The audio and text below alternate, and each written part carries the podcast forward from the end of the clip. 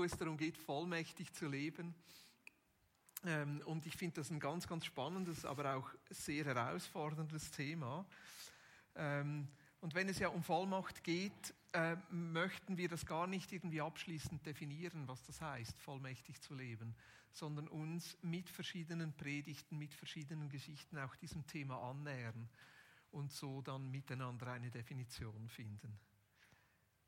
Es ist ja, die, diese zwei Spannungsfelder drin. Auf der einen Seite Macht, und das bedeutet für mich so die Fähigkeit, etwas zu bewirken, die Energie, sich und andere zu bewegen, aber irgendwie Macht bedeutet für mich auch so Freiraum. Freiraum zu gestalten, Freiraum etwas tun zu können. Oder das Gegenteil, was wir ja äh, letztes Mal angeschaut haben, auch Ohnmacht. Das Gegenteil von Vollmacht, Ohnmacht ist dann eingeschränkt sein, gebunden sein, von anderen bestimmt sein, nicht mehr selber gestalten zu können. Jetzt auch eine wichtige Unterscheidung, denke ich, zwischen Vollmacht und Allmacht. Vollmacht bedeutet die Fähigkeit haben, den ganzen Raum gestalten zu können, der einem zur Verfügung steht. Allmacht würde dann heißen, einen so großen Raum zu haben, dass es eigentlich gar keine Grenzen mehr gibt. Und ich finde das spannend bei uns Menschen, dass wir da wie eine Grenze überschreiten zwischen Vollmacht zu Allmacht. Und manchmal, wenn Menschen dann so Allmachtsfantasien haben, dann wird es meistens gefährlich. Wir haben gerade den 200. Todestag von Napoleon gedacht. Da kamen einige Berichte über Napoleon. Ich glaube, er hat diesen, diesen Schritt so von Vollmacht zu Allmacht fast überschritten. Und da gibt es immer wieder so Menschen in der Geschichte, die so in Allmachtsfantasien hereinkommen. Und manchmal denke ich auch, wir leben in einer Zeit, die wieder so ein bisschen in die Richtung geht, die uns sagt, wenn du nur es richtig machst, dann kannst du alles werden, was du willst. Und das stimmt einfach nicht weil wir alle sind begrenzt, wir alle sind unterschiedlich, wir alle haben unterschiedliche Talente. Also ich weiß einfach, ich werde den Marathon nie unter drei Stunden rennen. Es wird einfach nicht gehen. Da kann ich noch so viel trainieren. Ich könnte bescheißen, so mit einem Elektroscooter. Aber das wäre nicht fair. Also es geht nicht um Allmacht, sondern es geht um Vollmacht. Und ich glaube, das ist auch die Unterscheidung. Gott selber ist allmächtig, weil ihm selber keine Grenzen gesetzt sind. Und trotzdem, in der Begegnung mit ihm, spricht er uns Macht zu und befähigt uns, diese Macht auch so auszuüben, dass wir positiv gestalten können. Gestern war ich mit den Zugvögeln einen Tag unterwegs, unsere Zugvögel. Matthias und Devi Keller zusammen mit einem anderen Ehepaar, Anatina und Manuel und einem Single, Daniel, sind miteinander das Team und sie versuchen die Macht, die Gott ihnen gibt, einzusetzen, um im Zug eine Form von Kirche zu entdecken, die Barmherzigkeit und Kraft vereint, zum Segen für andere Menschen. Das war so ein toller Tag. Wir waren da irgendwo in den Bergen also schon nur das ist ja fantastisch, irgendwie die Berge zu sehen. Es war schön warm, das hat mir geholfen und trotzdem die Schneeberge, das war irgendwie cool. Und wir haben den ganzen Morgen darüber gesprochen, was bedeutet für uns das Evangelium?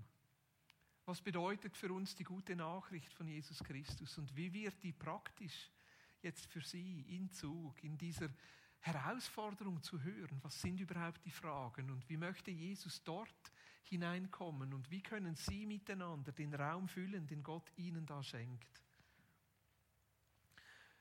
Und was mich immer wieder neu fasziniert, ist in diesem Spannungsfeld zu stehen zwischen Ohnmacht und Vollmacht mit dem Gedanken eines allmächtigen Gottes.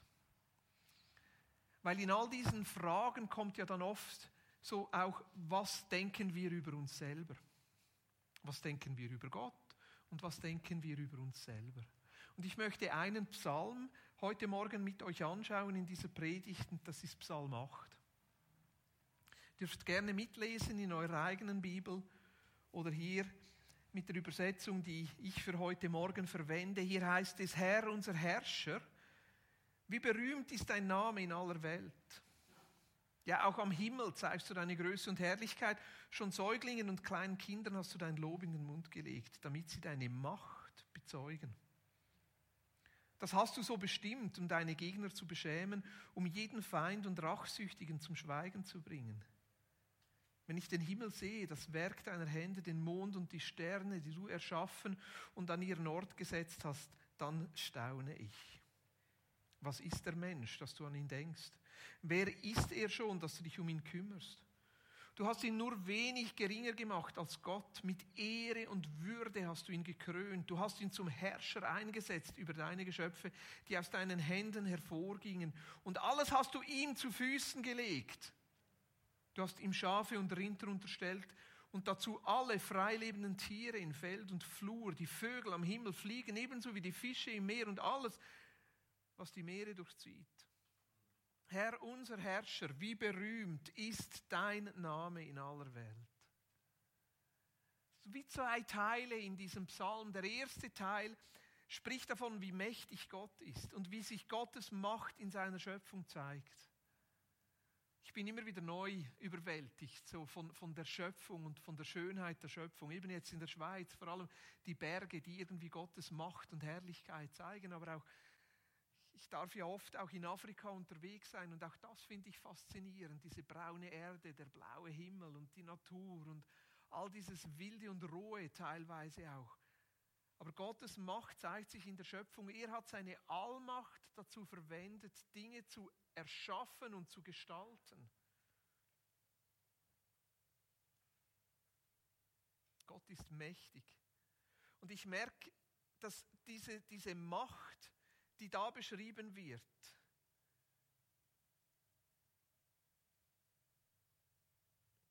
Diese, dieser zweite Vers, schon Säuglingen und kleinen Kindern hast du dein Lob in den Mund gelegt, damit sie deine Macht bezeugen.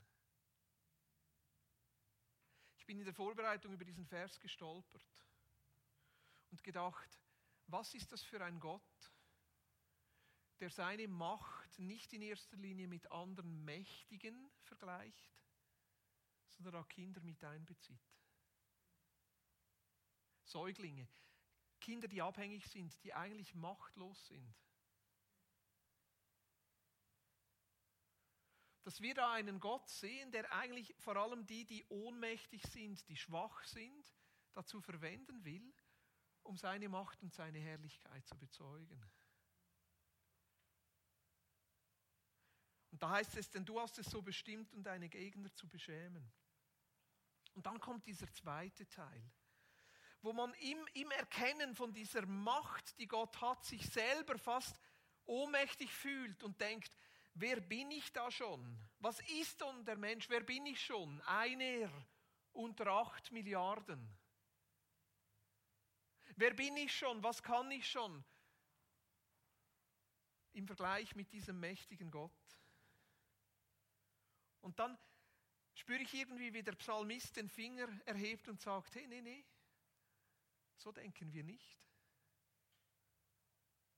Sondern du hast ihn nur wenig geringer gemacht als Gott. Mit Ehre und Würde hast du ihn gekrönt. Also da beschreibt der Psalmist ein Bild von Gott in seiner Macht, wie er Dinge erschafft und die Machtlosen dazu hineinnimmt, von seiner Macht zu zeugen und dann gleichzeitig das Bild des Menschen, der auch nicht machtlos ist, sondern Gott in seine Macht mit hineinnimmt. Eines der schönsten Bilder für mich über den Menschen zeigt sich in der Schöpfungsgeschichte. Ich bin immer wieder total fasziniert, wie die Schöpfungsgeschichte sowohl Gott wie auch den Menschen zeichnet. Im 1. Mose 1, wo es da heißt, wir wollen Menschen schaffen nach unserem Bild, die uns ähnlich sind. Sie sollen über die Fische im Meer, die Vögel im Himmel, über alles Vieh, die wilden Tiere und über alle Kriechtiere herrschen. So schuf Gott die Menschen nach seinem Bild. Nach dem Bilde Gottes schuf er sie, als Mann und Frau schuf er sie. Und Gott segnete sie und gab ihnen den Auftrag, seid fruchtbar und vermehrt euch, bevölkert die Erde und nimmt sie in Besitz herrscht über die Fische im Meer, die Vögel in der Luft und über alle Tiere auf der Erde. Wir wollen Menschen schaffen nach unserem Bild, die uns ähnlich sind.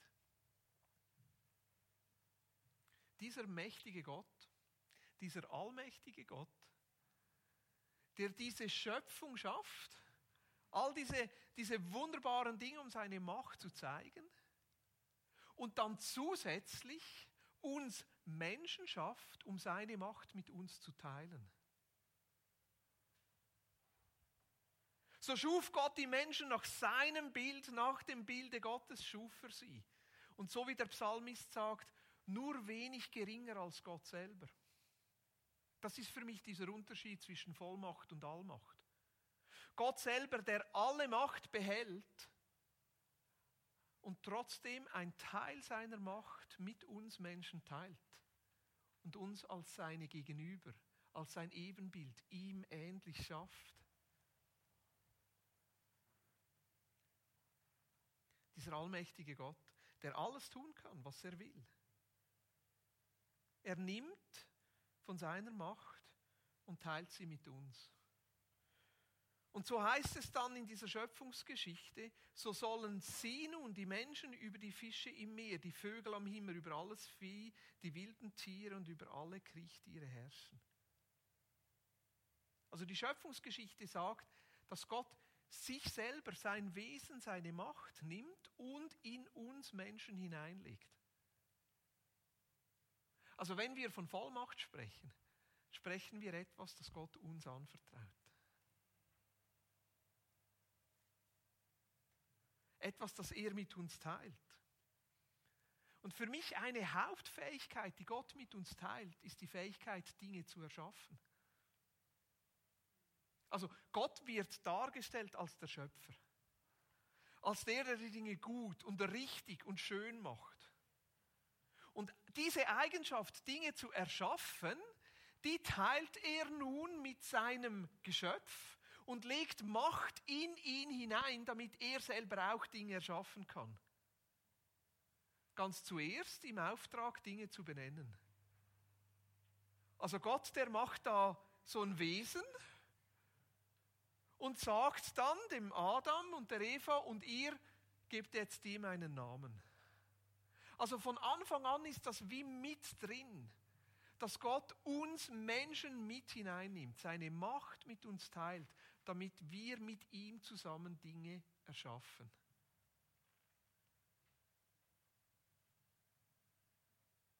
Unsere Vollmacht ist, was Gott uns anvertraut und sagt, hey, ich möchte, dass ihr Menschen mit mir Dinge erschafft. Und deshalb heißt es hier, seid fruchtbar und vermehrt euch, bevölkert die Erde und nehmt sie in Besitz.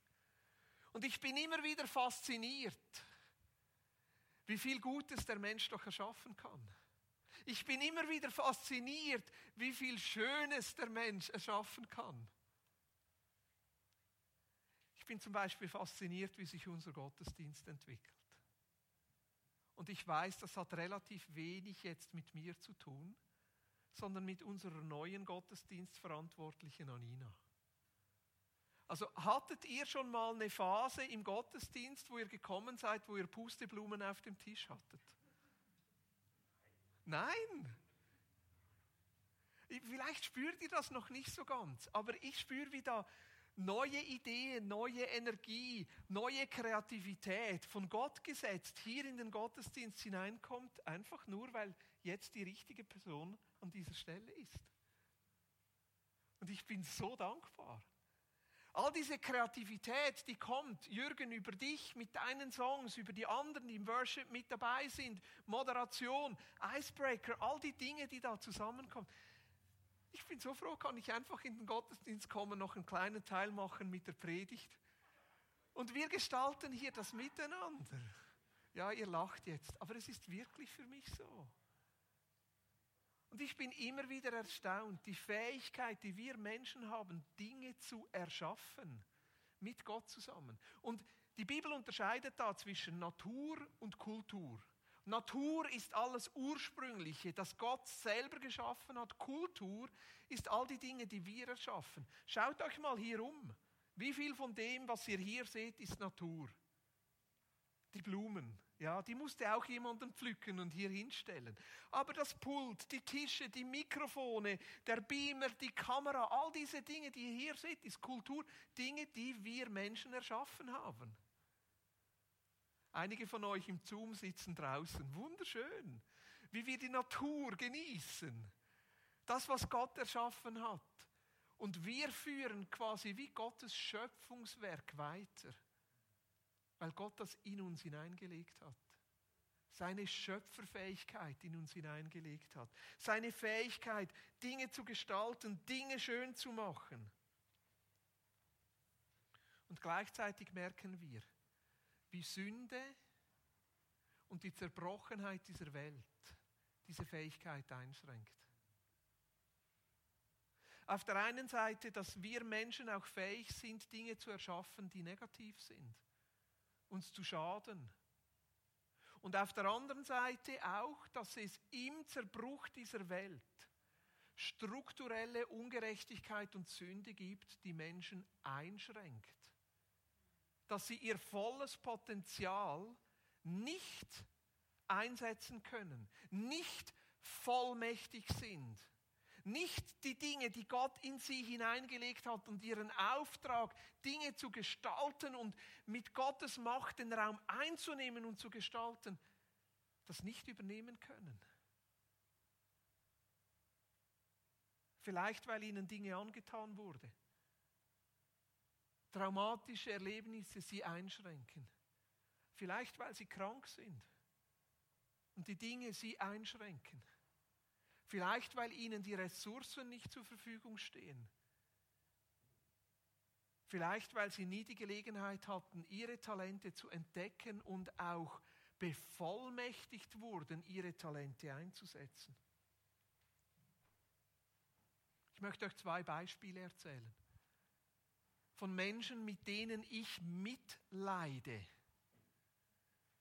weil ich so ein Talent in ihnen sehe, Dinge für die Zukunft zu erschaffen und beide von ihnen machen mit dem wenigen, das sie haben, Unglaubliches. Die eine davon ist unsere gute Freundin Glorious in Sierra Leone.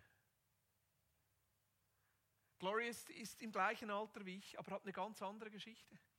Verschleppt im Krieg, vergewaltigt, immer wieder verarscht, vor allem von Männern in einem Land aufgewachsen, wo es schwierig ist. Ihre eigene Tochter, die mit 18 viel zu früh gestorben ist. In Sierra Leone kann sie nicht mal selber eine Wohnung mieten, weil sie eine Frau ist. Sie braucht immer einen Mann, der für sie den Mietvertrag unterschreibt. Und sie verschenkt sich mit allem, was sie hat. Sie verschenkt sich. Und wir dürfen mit ihr mitgehen. Und dann merken dann meistens so ihre Vermieter, ah, die hat ja Kontakt mit Weißen und dann verdoppelt sich das nächste Mal ihr Mietzins. Und sie hat gesagt, nachdem sie das zwei, dreimal erlebt hat, ich möchte das nicht mehr. Mit den wenigen Ressourcen, die ich habe, möchte ich etwas Neues erschaffen. Und sie hat sich Land gekauft und ein eigenes Haus gebaut. Ihr seht das Haus hier auf dem Bild im Rohbau. Und weißt du, dann denkst du, so eine Frau zu dieser Zeit alleinstehend kaum Mittel. Ja, baut sich dann ein kleines Haus. Nein, sie sagt, ich möchte ein möglichst großes Haus bauen, damit ich möglichst viele Leute mit aufnehmen kann.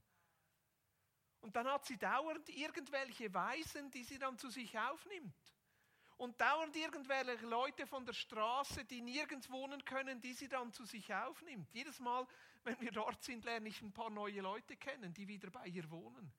Und dann sagt sie, weißt du, dieser Person helfe ich gerade, dass sie wieder zurück an die Schule gehen kann.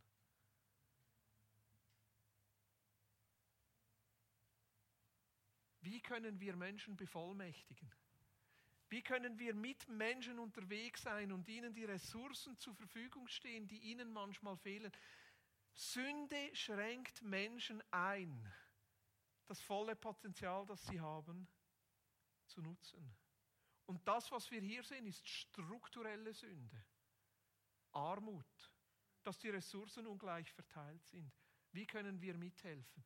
Ein Teil unseres Erspartes ist in diesem Haus. Weil sie hat dann Kleinkredit aufgenommen, damit sie weiterbauen kann, dass sie wenigstens das Dach fertigstellen kann, bevor es anfängt zu regnen. Als ich das mitgekriegt habe, habe ich gesagt, spinnst du sicher kein Kleinkredit, ich gebe dir doch Geld. Wie können wir mithelfen? Die zweite Geschichte, die ich euch erzählen möchte, ist von einem jungen Mann, der heißt James. James Yockey. Ein ganz toller, hier der auf der rechten Seite. James Yockey, keine 20 eine Jockey-Family, die bei vor allem einer Vineyard-Kirche in Sierra Leone mit uns unterwegs ist. Und sein Onkel, der hat einen guten Job, der wurde dann pensioniert und zwei Monate nach seiner Pension ist er gestorben. Harry, Harry Jockey hieß er.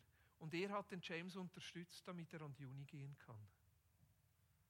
Sein anderer Onkel, wurde dann der Älteste in der Familie und musste diese Verantwortung übernehmen, quasi die Familie zu ernähren. Der ist unter dieser Last zusammengebrochen und abgehauen. Auch ein bisschen mit unserem Geld. Das war dann schmerzhaft. Aber das ist der Druck, unter dem diese Menschen drunter sind. Und jetzt leidet dieser James. Ist halbweise, hat keine Möglichkeiten. Ich habe ja bei der letzten Reise Ruven mitgenommen. Ich habe meinen Kindern versprochen, dass wenn sie genug gut Englisch können, dass ich sie einmal mitnehme. Die Hälfte unseres Ferienbudgets geht dann jeweils für das drauf. Und wir haben dann mit James gesprochen, so aus dem Gespräch heraus hat er uns seine Geschichte erzählt. Und dann haben wir ihn gefragt, ja, aber wie viel brauchst du denn? Er hat gesagt, ja, 400 Franken, 400 Dollar. Ja, was im Monat? Nein, im Jahr. 400 Dollar damit er zurück an die Uni kann und seine Ausbildung weiter abschließen kann. Gleichzeitig bin ich gerade mit meinem Sohn in der Verhandlung. Er fängt jetzt im Sommer die Lehre an. Wie viel soll er abgeben? Also da könnt ihr euch vorstellen, da bricht fast der dritte Weltkrieg aus. Und ich verstehe das auch ein bisschen. Ich verstehe das, weil unsere älteste Tochter, die geht in die Kantonsschule, die kriegt von uns Geld. Ja, und er macht jetzt eine Lehre und verdient und sollte zu Hause abgeben. Alle, die wir gefragt haben, auch von euch, haben gesagt, ja, unbedingt abgeben, das gehört einfach dazu. Aber ist schon ein bisschen fies. Ich verstehe das. Wir haben jetzt einen Betrag festgelegt. Wir haben jetzt einen Betrag festgelegt von seinem ersten Lehrlingslohn, wie viel er abgeben soll.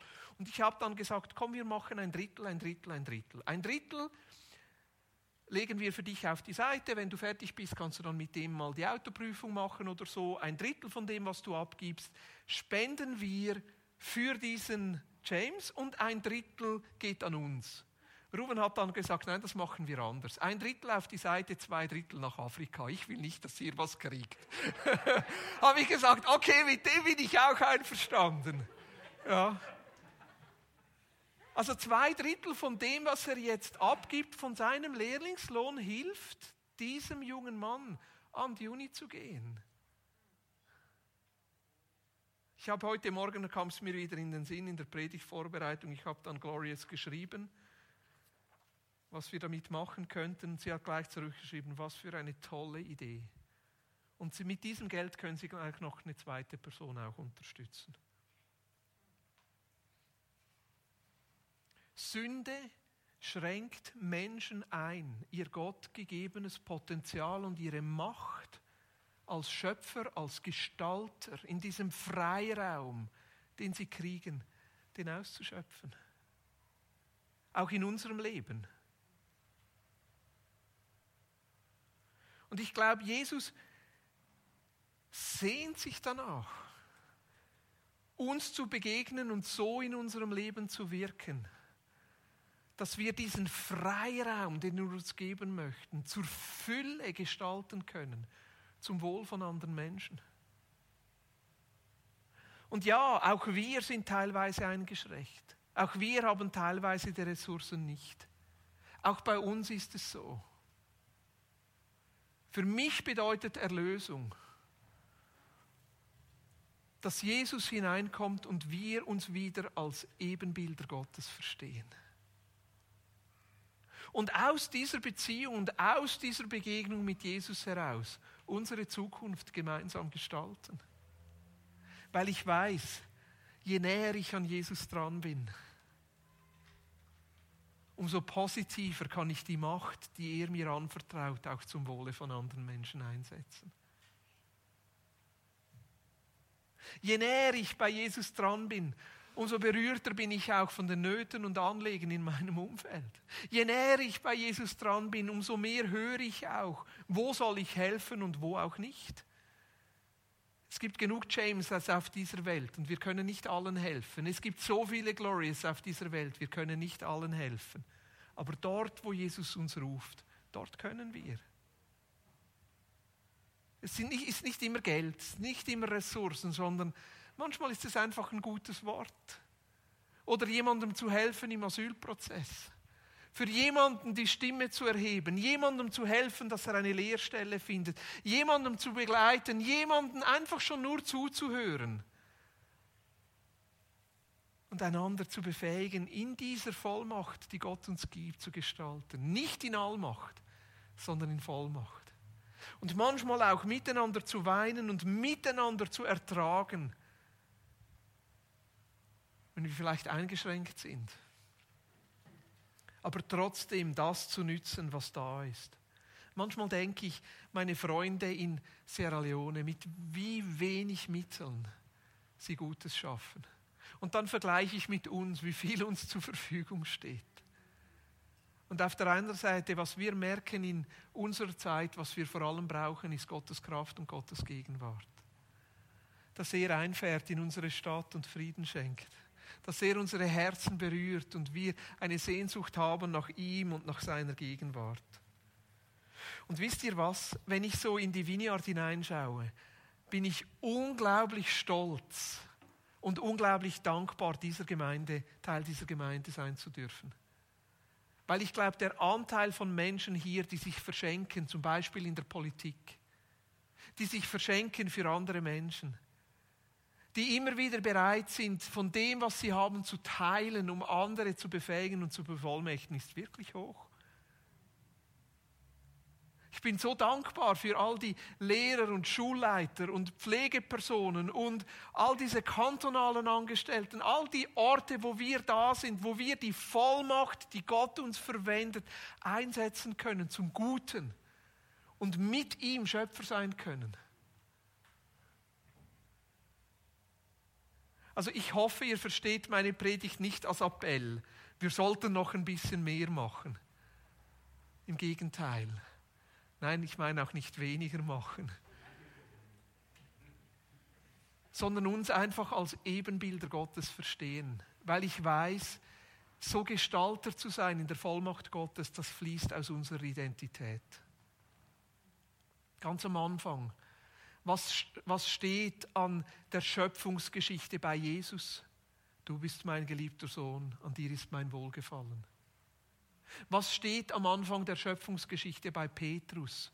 Du bist Petrus, du bist der Fels, auf dich werde ich meine Gemeinde bauen. Was steht am Anfang von unserer Schöpfungsgeschichte? Hey, du bist meine geliebte Tochter, mein geliebter Sohn. Du bist ein Ebenbild Gottes. Und aus dieser Identität hinaus kommt Vollmacht, kommt Gestaltung. Aus der Nähe mit Jesus heraus, aus dieser Begegnung mit ihm. Und das ist das, was ich uns allen neu wünsche. Wir nehmen uns im letzten Teil vom Gottesdienst Zeit, diese Gedanken noch zu vertiefen. Im Gottesdienst-Mail, nein, dort nicht, aber jetzt im Chat für die, die bei Zoom dabei sind und die, die hier vor Ort sind, ihr habt Vertiefungsfragen auf dem Tisch. Und eine mögliche Frage, ich meine, ihr müsst nicht Fragen beantworten, sondern eher einfach so als Einladung für die Vertiefung. Wo siehst du dich als Ebenbild Gottes? Wo möchtest du deine gottgegebene Vollmacht einsetzen? Aber noch viel wichtiger, was hilft dir, nahe bei Jesus zu sein? Und aus dieser Nähe zu Jesus heraus Dinge zu gestalten. Und ich lade dich ein, dass wir vielleicht noch 10 Minuten, vielleicht noch 15 Minuten miteinander nehmen, um das zu vertiefen, vielleicht auch sogar miteinander zu beten. Und dann als Abschluss habt ihr bereits im Gottesdienst-Mail und hier auf den Tischen einen Segen, den wir bereits schon mal verwendet haben von einem Freund von mir, von Mark ich denke, der so gut hineinpasst. Zu gehen, aber mit Gott zu gehen, mit Gott zu gestalten. Dort an dem Ort, wo wir sind und wo wir können. Und wir gestalten den letzten Teil so, dass der offen ist. Also wir schließen hier nicht ab und trotzdem überlassen wir es jetzt euch an den Tischen, die Gedanken, die Fragen noch zu vertiefen und dass einfach jemand von euch dann sagt, hey, ich segne euch jetzt mit diesem Segen. Wenn du zu Hause im Zoom bist, wenn du jetzt die Kinder zurückkommen und wie auch immer und Tova Bohu, dann ermutige ich dich einfach noch diesen Segen zu nehmen und diesen Segen vielleicht laut zu lesen.